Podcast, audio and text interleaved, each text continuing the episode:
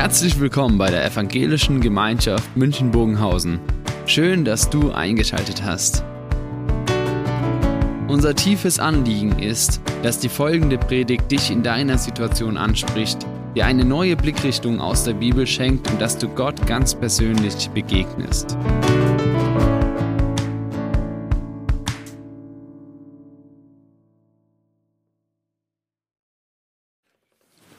Das, was ihr hier seht, ist die Grundfrage, der Markus in seinem Bericht über Jesus nachgeht. Diese Frage, wer ist dieser Jesus? Diese Frage stellten die Jünger in der Erfahrung von Jesus, wer ist er eigentlich? Diese Frage stellten Menschen, die Jesus begegnet sind, und diese Frage stellten auch die Kritiker, die Feinde von Jesus.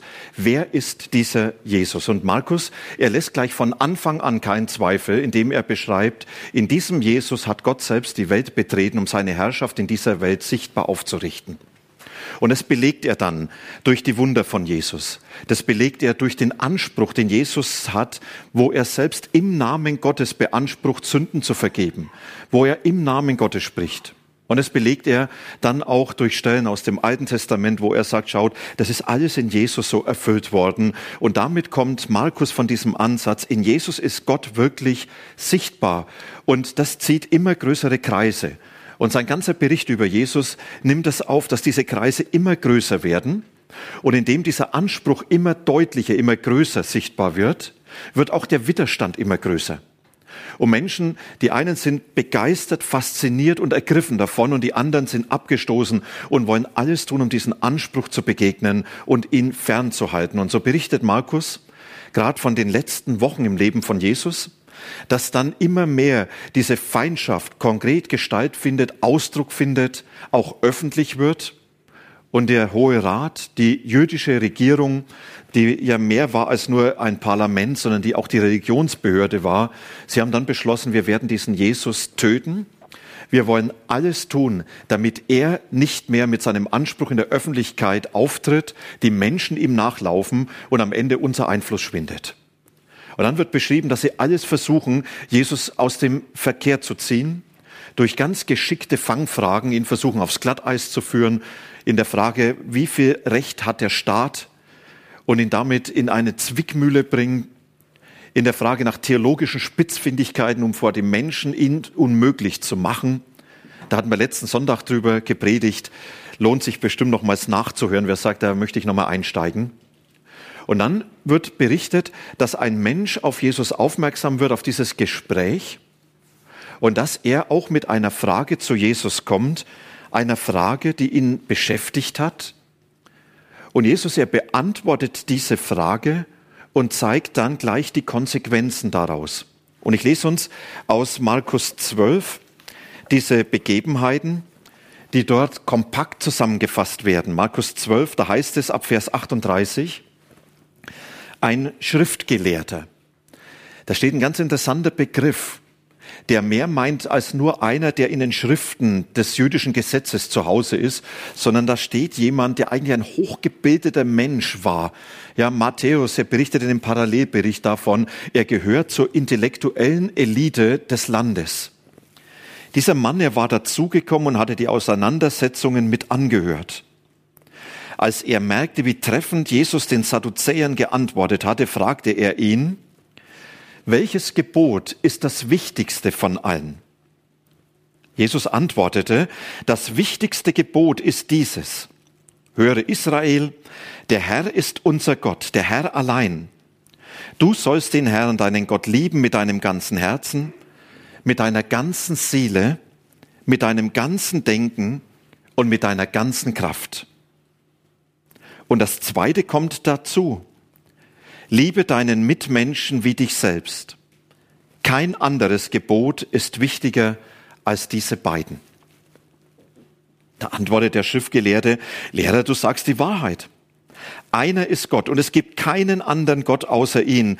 Ihn zu lieben mit ganzem Herzen, mit ganzem Verstand und mit aller Kraft und seinen Mitmenschen zu lieben wie sich selbst, das ist viel wichtiger als alle Brandopfer und alle anderen Opfer. Jesus merkte, mit wie viel Einsicht der Schriftgelehrte geantwortet hatte, und er sagte zu ihm, du bist nicht weit weg vom Reich Gottes. Von da an wagte es niemand mehr, Jesus etwas zu fragen. Bewusst hören, es war die letzte Aussage von Jesus öffentlich. Dann fing Jesus wieder an, im Tempel zu lehren.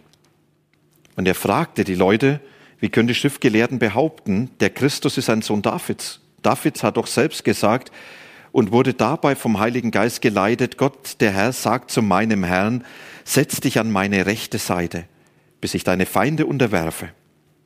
Ich mache sie zum Schemel deiner Füße. David also selbst nennt Christus den Herrn. Wie kann er dann sein Sohn sein? Die ganze Volksmenge hörte Jesus gerne zu. Und das lehrte er sie. Nehmt euch in Acht vor den Schriftgelehrten. Sie zeigen sich gerne in ihren langen Gewändern, wollen auf den Marktplätzen gegrüßt werden, in den Synagogen und bei den Festessen ist es ihnen wichtig, die Ehrenplätze zu bekommen. Sie bringen der Häuser, der, die Häuser der Witwen und ihren Besitz an sich und dann sprechen sie nur zum Schein lange Gebete. Dafür werden sie von Gott hart bestraft werden. Dann setzte sich Jesus in die Nähe des Opferkastens. Dort beobachtete er, wie die Leute Geld hineinwarfen. Viele wohlhabende Leute gaben viel hinein. Da kam auch eine arme Witwe. Sie warf zwei kleine Kupfermünzen hinein, das entspricht der kleinsten römischen Münze. Jesus rief seine Jünger herbei und sagte zu ihnen, Amen, das sage euch. Diese arme Witwe hat mehr gegeben als alle anderen, die etwas in den Opferkasten geworfen haben. Denn alle anderen haben nur etwas von ihrem Überfluss abgegeben.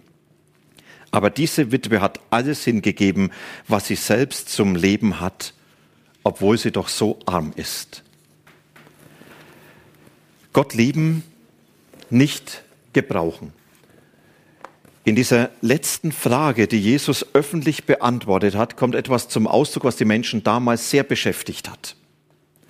Da war im Hintergrund, dass die Menschen die fünf Bücher Mose die Tora hatten.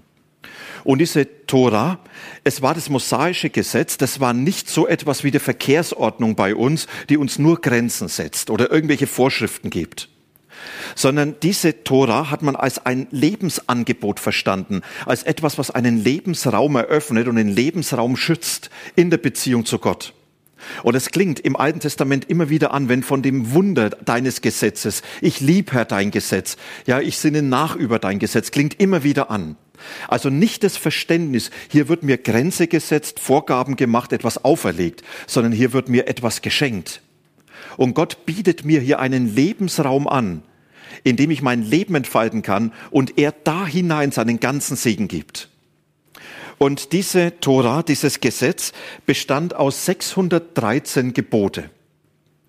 Und diese 613 Gebote untergliederten sich in 365 Verbote, für jeden Tag eins.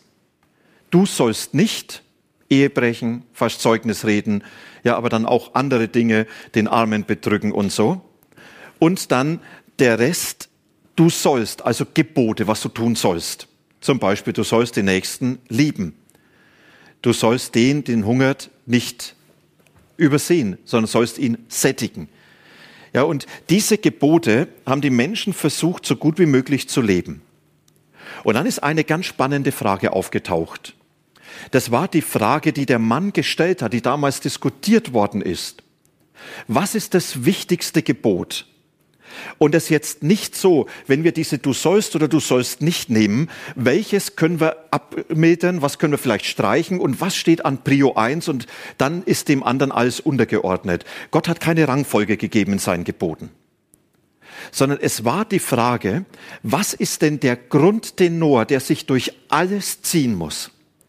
der in jedem Gebot, was ich tun soll oder was ich nicht tun soll, zu finden ist. Was ist denn dieser Grundtenor, der mein Handeln im Umgang mit diesen Geboten in allen Einzelheiten prägen soll?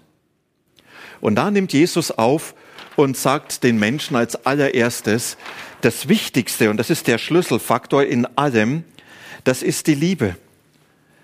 Du sollst Gott lieben wie dich selbst und den Nächsten, nee, du sollst Gott, den Herrn, lieben aus aller Kraft und den Nächsten wie dich selbst.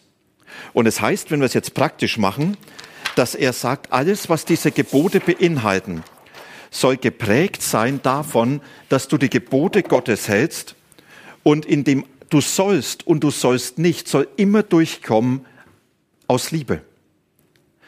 Wenn du das tust, was Gott sagt, dann sollte es aus der Motivation heraus passieren, ich will dadurch meine Liebe zu Gott ausdrücken. Und wenn du das tust, was Gott will oder nicht tust, was Gott will, soll das etwas von dem ausdrücken, dass du ein von Gott geliebter Mensch bist, der auf diese Liebe wieder antwortet. Und das ist, was Jesus diesem Menschen vor Augen führt. Und er sagt, diese Liebe zu Gott ist der Schlüsselfaktor in allem. Und das setzt sich fort in die Liebe zum Nächsten. Und dabei zitiert er das Glaubensbekenntnis der Juden.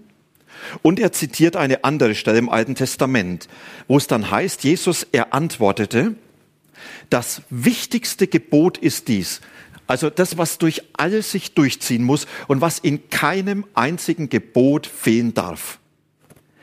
Du sollst, also höre Israel, der Herr unser Gott ist der Herr allein. Du sollst den Herrn, deinen Gott lieben mit ganzem Herzen, mit deiner ganzen Seele, mit ganzem Denken und mit deiner ganzen Kraft. Und das Zweite kommt dieses dazu. Liebe deinen Mitmenschen wie dich selbst. Kein anderes Gebot ist wichtiger als diese beiden. Wisst ihr, dieser erste Teil, das sogenannte Shema Israel, das war dieses Glaubensbekenntnis, was die Juden zweimal am Tag gebetet haben. Immer wieder sich erinnert.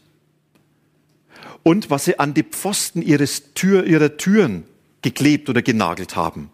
Da gab es diese sogenannte Messusa. Ich habe euch mal eine mitgebracht, die von einem Jerusalemer Künstler gestaltet ist. Und man bringt sowas an den Türen an. Und wenn man nach innen schaut, ist da innen hineingeschrieben dieser hebräische Text des Schma Israel. Höre Israel.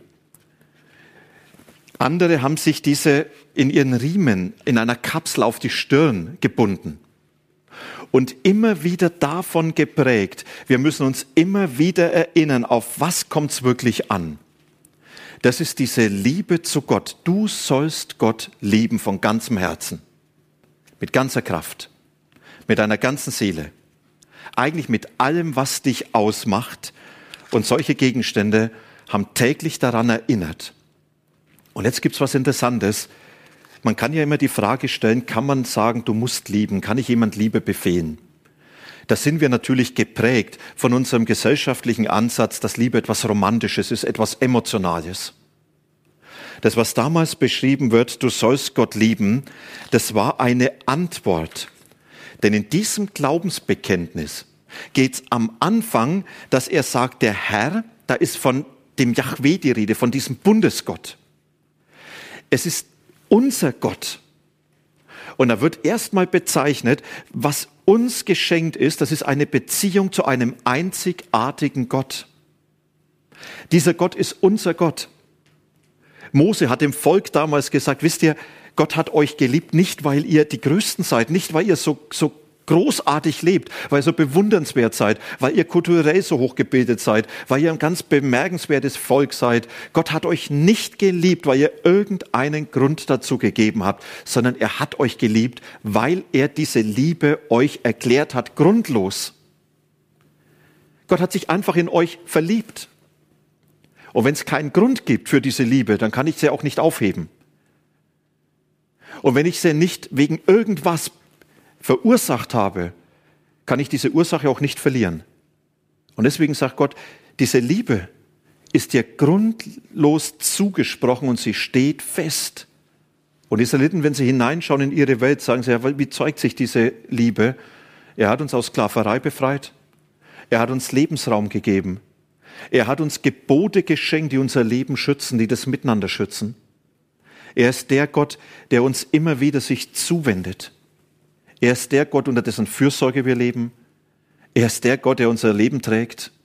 Er ist der Gott, der letztlich für uns alles ist, worauf es ankommt. Aber wisst ihr, das ist, glaube ich, die Ausgangssituation der Liebe zu Gott. Dass wir entdecken müssen, wir haben einen einzigartigen Gott. Und manchmal ist im Glauben auch so wie, wie bei einer Ehe. Wenn du 40 Jahre verheiratet bist, gibt es nichts Neues mehr, außer noch ein paar Falten beim anderen. Da hat man sich so aneinander gewöhnt. Ja, da braucht man auch gar nicht mehr viel reden miteinander. Der andere weiß doch sowieso schon, was man sagen wollte. Man weiß, was er antwortet. Ja, und dementsprechend läuft es auch in manchen Ehen. Wisst ihr, manchmal hat man den Eindruck, im Glauben genauso, man hat sich so an Gott gelebt, gewöhnt. Gott ist dein Gott, abgehakt. Gott liebt dich, abgehakt. Gott ist da, abgehakt. Und das, was hier die Israeliten sich immer wieder erinnern mussten, wir haben einen einzigartigen Gott mit einer einzigartigen Herrschaft. Weißt du, in Jesus ist ein einzigartiger Gott in diese Welt gekommen, der Sehnsucht nach dir hat und der dir zeigen will, dass es dein Gott ist, der dich liebt, grundlos liebt, der für dich sorgt, der dein Leben trägt, der dich in seine Herrschaft hinein will, der einen Raum zum Leben eröffnet, in dem du bewahrt dein Leben entfalten darfst, seinen Segen, seine Zuwendung erleben darfst. Ja, und diese, diese Einzigartigkeit, die wird vor Augen gemalt. Da ist ein Gott, der dich liebt. Und von dieser Liebe Gottes ist alles geprägt, was er sagt. Von dieser Liebe Gottes ist auch alles, was er in dein Leben hineingibt, geprägt. Ob ich es verstehe oder nicht.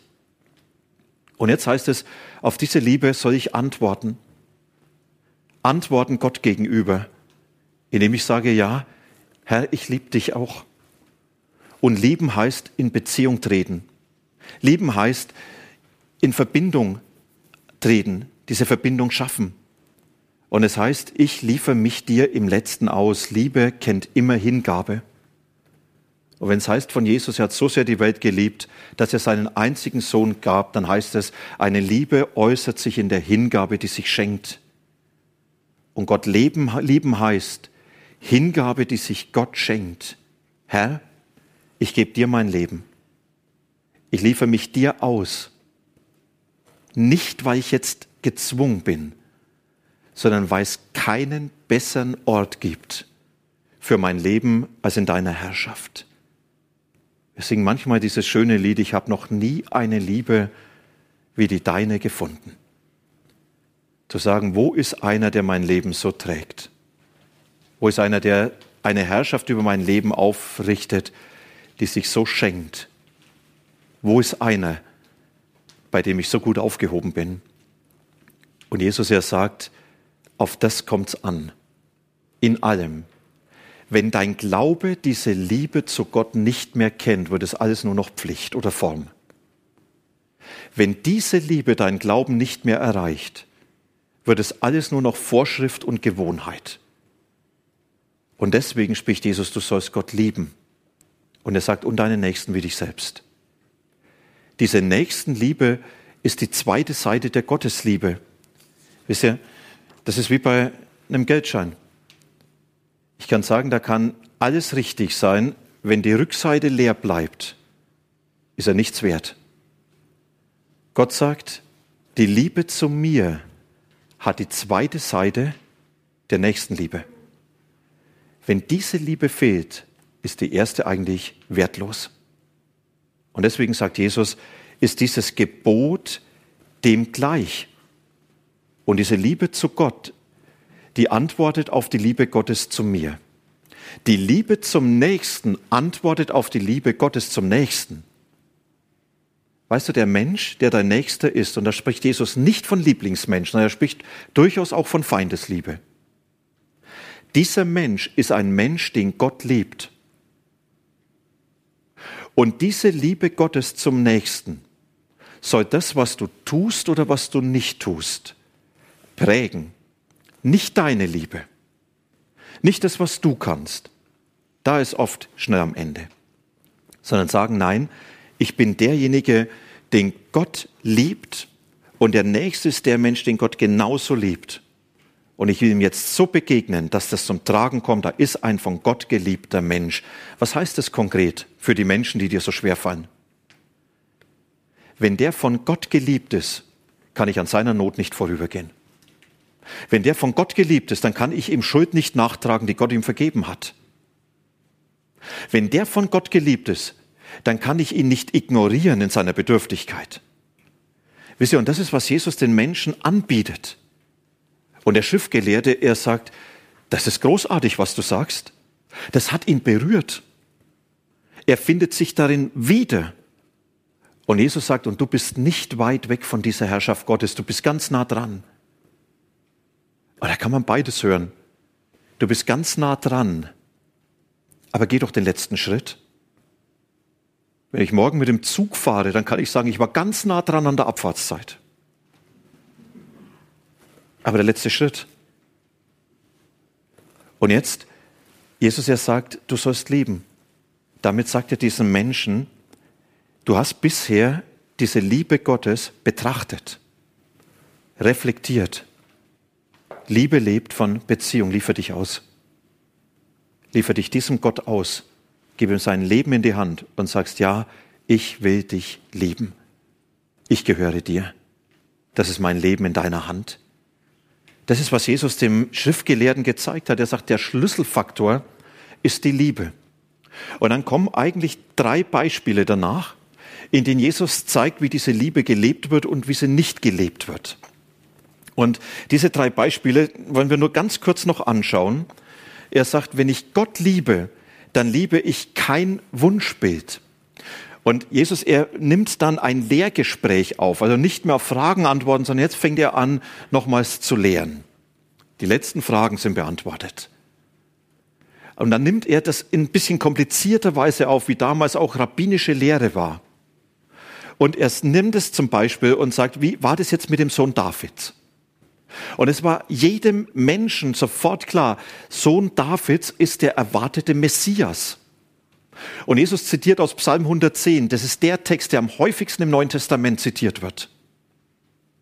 Und er sagt, wie könnt ihr sagen, ja, ihr erwartet den Sohn Davids und ihr engt diesen Sohn Davids ein in eure Erwartungen und diese Erwartungen machen die Liebe dann auf einmal klein. Diese Erwartungen überdecken die Liebe zu Gott, weil ihr dann verliebt seid in eure eigenen Vorstellungen, in eure eigenen Erwartungen.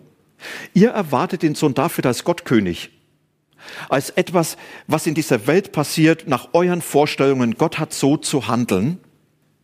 Und mit dieser Erwartung seid ihr nicht mehr offen, euch wirklich auf das einzulassen, was Gott tut.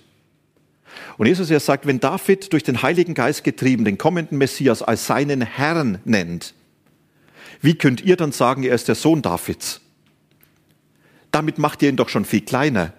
Jesus legt den Finger in die Wunde.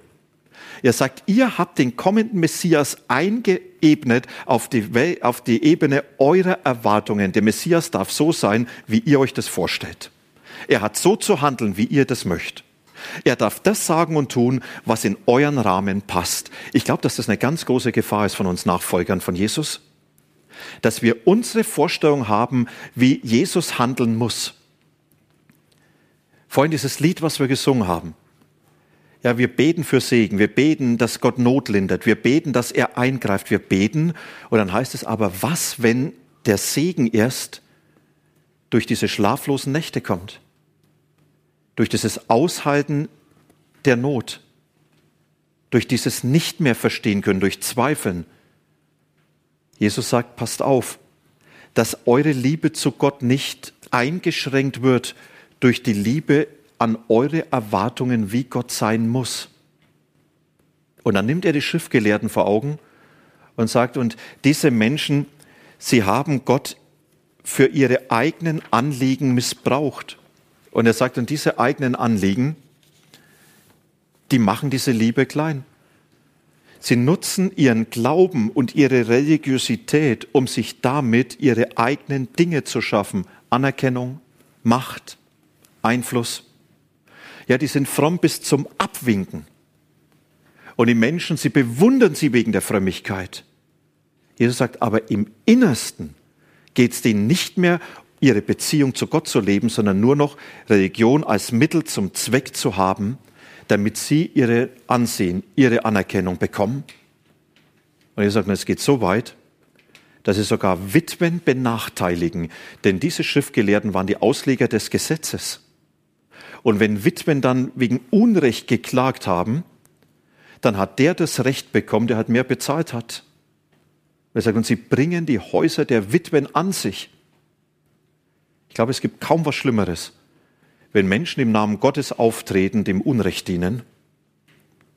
Und Jesus, er sagt, diese eigenen Anliegen, die diese Menschen prägen, sind so stark, dass sie alles verhindern, was diese Liebe Gottes eigentlich gemeint hat und die Liebe zu Gott. Die sind nur noch verliebt in ihre eigenen Anliegen. Wisst ihr, ich glaube, wenn der Glaube mir dienen muss, wenn ich frage, was habe ich vom Glauben, dann bin ich ganz schnell hier bei den Schriftgelehrten und dann ist der Glaube Mittel zum Zweck für meine eigenen Anliegen und das wird Gott nicht mitmachen. Und dann nennt Jesus diese Witwe. Und Jesus, er sagt, diese Witwe, sie ist diejenige, die ihr ganzes Herz sprechen lässt und die sagt, da kommt jetzt zum Ausdruck, was meine Liebe zu Gott ist. Er saß am Tempel bei den Opferkästen, dort wurde die Tempelsteuer abgeführt, dort wurden Sonderspenden gegeben. Es gab wohl diese, diese Tradition, dass ausgerufen wurde, wie viel jemand gibt und damit wie so ein bisschen der Spender der Woche gekürt wird. Und dann kommt diese Witwe und Markus sagt, sie hat zwei Lepta. Das sind die kleinsten Münzen damals gewesen. Luther übersetzt mit den Schärflein. Keiner von uns kann was mit einem Schärflein anfangen, eher mit einem Schäflein, aber das war's nicht. Diese zwei Münzen waren nicht so viel wert wie das Material. Äh, das Material war nicht so viel wert wie diese zwei Münzen. Damit hat man ungefähr ein Drittel von einer armen Mahlzeit bekommen. Also man kann das heute umgerechnet kaum noch in Centbetrag ausdrücken. Und diese Witwen gibt es in den Opferkasten hinein. Und es hätte wahrscheinlich keinen Menschen interessiert, wenn Jesus nicht dort gesessen wäre und gesagt hat, in diesem Opfer, da kommt die ganze Liebe zu Gott zum Ausdruck. Diese Frau lässt das Herz sprechen. Jesus ist hart. Er sagt, alle anderen, und wenn sie noch so viel gespendet haben, die haben nicht ihr Herz sprechen lassen. Die haben aus ihrem Überfluss gegeben. Die Frau hat alles gegeben, das Letzte. Vielleicht hätte sie sich dann noch ein bisschen Brot kaufen können. Und jetzt kommt der vernünftige Mensch und sagt, ist das nicht unvernünftig? Das Letzte, was man hat? Wisst ihr, diese Frau drückt dadurch aus, Gott, ich liebe dich so sehr, dass ich bereit bin, das Letzte für dich zu geben, was ich zum Leben habe. Du bist mir so viel wert, dass ich dir alles gebe. Das ist, was Märtyrer oft gezeigt haben. Du bist mir so viel wert, dass ich dir auch mein Leben gebe. Es gibt nichts, was da wertvoller ist. Und diese Frau weiß, ich gebe mich in den Raum der Liebe, ich gebe ihm mein Letztes, aber er gibt mir alles, was ich brauche. Das ist eine Vertrauensbekundung, ein Ausliefern, was mehr nicht mehr geht. Jesus, er nimmt hier dieses Thema, was der Schriftgelehrte ihm vorgibt, mit dieser ehrlichen Frage, was ist denn das, was sich durch alles ziehen muss, in allen Geboten? Und Jesus sagt, die Liebe zu Gott. Und diese Liebe, die dann zum Nächsten sich begegnet, äußert. Und diese Liebe darf nicht überdeckt werden durch meine Vorstellung, durch meine eigenen Anliegen, sondern in dieser Liebe soll ich mein Herz sprechen lassen. Und diese Liebe ist immer Antwort auf Gott selbst, auf seine Einzigartigkeit, auf das, was er für mich gibt. Ich schließe ab. Es wird uns berichtet, dass in einer Düsseldorfer Gemäldegalerie ein junger Mann war. Und er hat dort ein Bild angeschaut und das Bild hat ihn gefesselt. Und dieses Bild war das, was ihn im letzten geprägt hat, weil dort auf diesem Bild stand, wo der Gekreuzigte abgebildet war, das tat ich für dich. Was tust du für mich? Der junge Mann war Graf von Zinzendorf. Und es hat sein Leben auf den Kopf gestellt, als er gemerkt hat, da ist ein Gott, der sich selber für mich gibt. Diesen Gott will ich lieben. Dem will ich gehören. Dem will ich mein Leben anvertrauen und dem will ich mich ausliefern. Was tust du für mich? Ich habe so viel für dich getan. Wisst ihr, wir feiern jetzt das Abendmahl. Und das Abendmahl ist genau dieses Schenken Gottes, wo Jesus uns sagt, mein Leib, mein Blut für dich vergossen. Ich habe alles für dich gegeben. Ich habe alles dir geschenkt, weil du es mir wert bist. Willst du mich lieben? Das tat ich für dich. Was tust du für mich? Lasst uns ein Musikstück hören und dann diesem schenkenden Gott in seinem Mahl begegnen.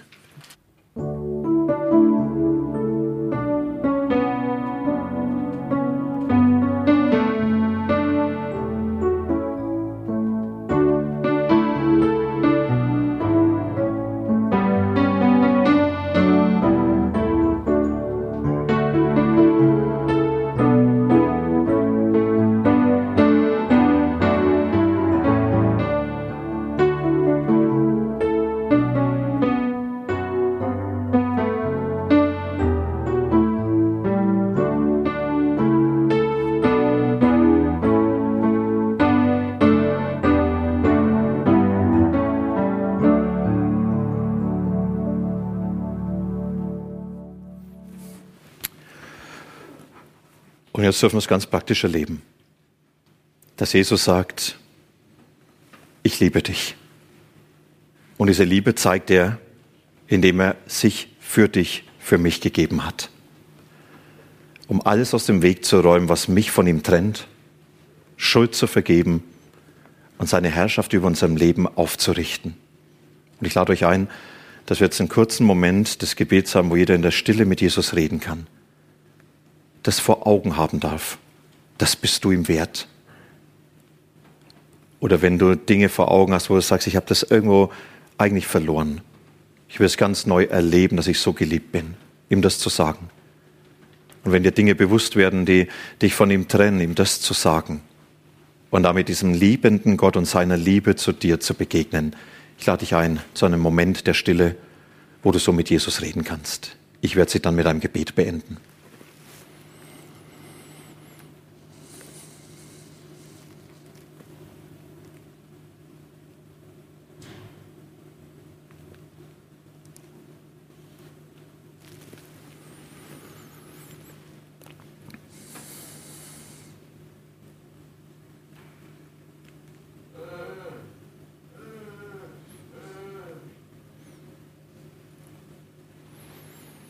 Jesus, wir danken dir ganz herzlich, dass du ein Gott bist, der sich uns schenkt und der aus dieser Liebe zu uns heraus sich selbst gegeben hat. Viele von uns kennen dich schon lange, sind vertraut mit dir. Lass uns immer wieder neu erleben, dass wir von dir geliebt sind und was diese Liebe bedeutet, dass sie unser Leben trägt, dass sie uns Raum gibt in deiner Herrschaft wo wir unter deinem Ja leben dürfen, unter deiner Nähe. Jesus, danke, dass diese Liebe von dir erklärt wird, dass wir sie uns nicht schaffen können, sondern dass du sie uns schenkst. Wenn wir dir in deinem Mahl jetzt begegnen, dann dürfen wir dir als diesen schenkenden Herrn begegnen. Und in diese Begegnung hinein nehmen wir alles, was unser Leben ist. Wir nehmen damit hinein, wo wir von dir begeistert sind, froh dich zu kennen. Wir nehmen diese Begegnungen hinein, wo wir uns an dich gewöhnt haben, wo wir Sehnsucht haben, dass du uns ganz neu erreichst. Wir nehmen diese Begegnung hinein, da wo Dinge sind, die uns bewusst werden, dass wir an dir am nächsten schuldig geblieben sind, weil wir nicht aus Liebe gehandelt haben, sondern aus anderen Dingen. Und wir wollen dir begegnen und bitten, dass du uns da jetzt nahe kommst in deinem Mahl. Vergibst, wo wir schuldig sind und uns ganz neu deine Liebe in unser Leben hineinsprichst. Und ich lade euch ein, dass wir gemeinsam beten, wie Jesus es uns gelehrt hat. Vater unser im Himmel, geheiligt werde dein Name, dein Reich komme, dein Wille geschehe, wie im Himmel so auf Erden. Unser tägliches Brot gib uns heute und vergib uns unsere Schuld, wie auch wir vergeben unseren Schuldigern. Und führe uns nicht in Versuchung, sondern erlöse uns von dem Bösen. Denn dein ist das Reich und die Kraft und die Herrlichkeit in Ewigkeit. Amen.